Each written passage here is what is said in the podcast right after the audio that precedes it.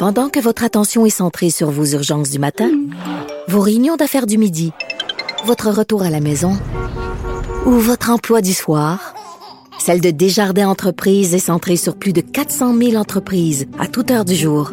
Grâce à notre connaissance des secteurs d'activité et à notre accompagnement spécialisé, nous aidons les entrepreneurs à relever chaque défi pour qu'ils puissent rester centrés sur ce qui compte, le développement de leur entreprise.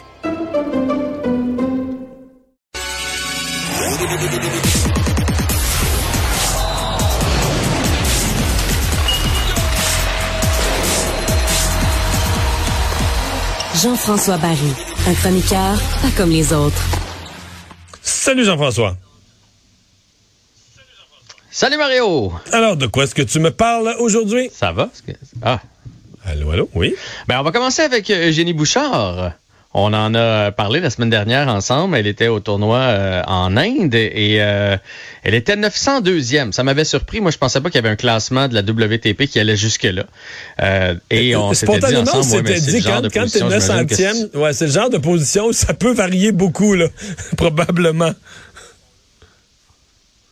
Et c'est ça qui est arrivé. Donc, elle s'est rendue, comme on le sait, en demi-finale. Malheureusement, une blessure, là, un inconfort, en fait, le, le, a fait en sorte qu'elle a déclaré forfait. Sauf que quand même, avec les points accumulés, elle a fait un bond de 382 wow. places, qui la place maintenant 520e. Ouais.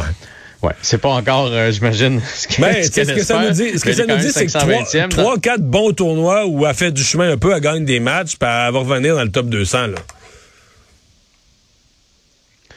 Euh, ouais, mais encore faut-il qu'elle les gagne parce que là, c'était un tournoi en Inde. Là. C'était pas. Euh, je comprends non. que tu peux aller chercher des points, mais les grosses, les grosses pointures étaient pas là. là. Fait qu'est-ce qu'elle est capable de revenir dans un tournoi euh, euh, Master 1000 et se rendre en demi-finale, ça c'est autre chose. De toute façon, on s'acharnera pas sur son cas. Tout ça pour dire qu'elle a fait un beau bond, alors bon. on va être positif.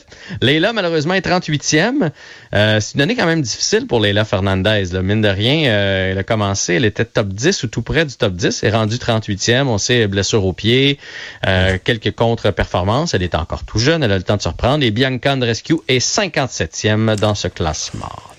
Il y a eu des remontées absolument spectaculaires dont les Dolphins hier dans la NFL. Encore deux matchs ce soir. Grosse fin Ouh. de semaine. Mais là, tu parles des Dolphins, mais euh, as-tu écouté le match des Cards aussi? Les Cards hier soir, les Jets à la limite, les Jets dont on a souvent ri. Non, mais il y a eu, pour quelqu'un ouais. qui aime le football avec un grand F, là, au-delà de la partisanerie pour une équipe, il y a eu des, des matchs, des remontées, des jeux spectaculaires.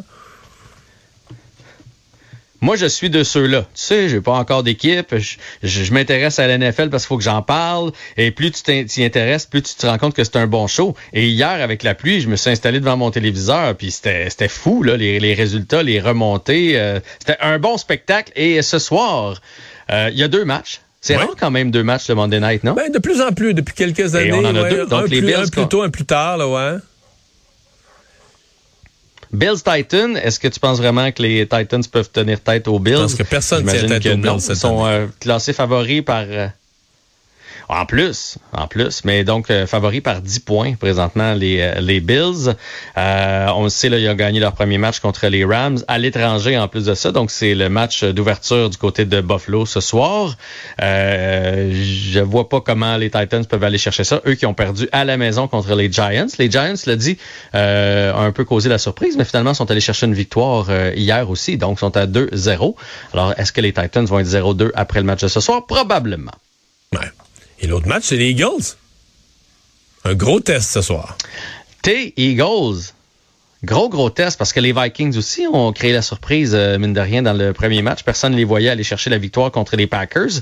On a réussi à aller chercher la victoire. Est-ce que tu penses que les Eagles vont venir à bout des Vikings? Ben, à mon avis, c'est un match qui va être serré, qui risque de donner pas mal de points. Et je te dirais que c'est deux équipes qui peuvent se relancer, là, à faire beaucoup de points, des touchés et tout ça.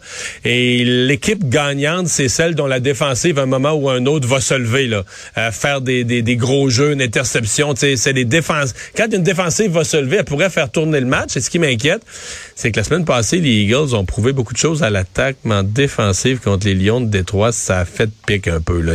On s'attendait à une défensive rapide, explosive, capable de faire des jeux. Mais c'est surtout une défensive qui a donné des gros jeux. Donc, on va voir ce que ça donne ce soir. Ben, c'était ma lecture aussi, parce que les Lions de Détroit, c'est pas supposé être une puissance dans la Ligue. Donc, ils ont eu énormément de difficultés contre les Lions. Euh, mais là, c'est à domicile. C'est à domicile ce soir pour Philadelphie. Fait que ça, ça te donne un avantage. C'est un Je vais regarder ça. facile de jouer. Avec intérêt, mais l'année passée, ils n'ont pas été, l'année passée, ils ont pas été super bons à domicile. Ça m'inquiète un petit peu. Mais regarde, les attentes sont élevées cette année. Je suis optimiste. un petit, petite minute de retour sur le camp des recrues du Canadien. Qu'est-ce que tu en retiens là, de ces espoirs? Ben, première des choses, parce qu'il y a comme une petite panique, là, parce que Juraj Slavkowski a pas tout cassé pendant le camp. Euh, il, a pas terminé avec euh, six buts, quatre passes. Puis on dirait qu'on l'a tellement survendu, surdimensionné. Il est prêt à jouer avec des hommes qu'on s'attendait qu'il casse tout. Euh, mais ça veut rien dire, ce camp-là. Il n'y a pas de système de jeu. des fois, justement, tu joues avec des gars qui sont un peu moins bons que toi. La passe n'est pas à bonne place, etc. Puis il y a encore juste 18. Et dans ce camp-là, il y avait des 19 et des 20 ans. Fait qu'on se calme le pompon. je pense que dans les bonnes nouvelles, on peut parler de Henneman Emil Henneman qu'on est allé chercher contre Tyler Toffoli.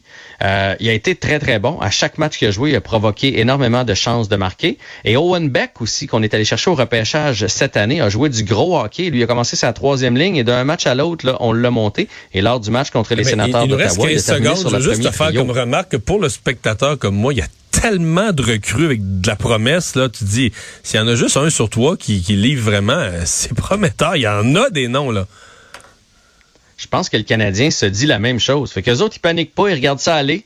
Puis celui qui va être le meilleur, tant mieux. On en a beaucoup. Une belle banque de recrues. Hey, merci, à demain.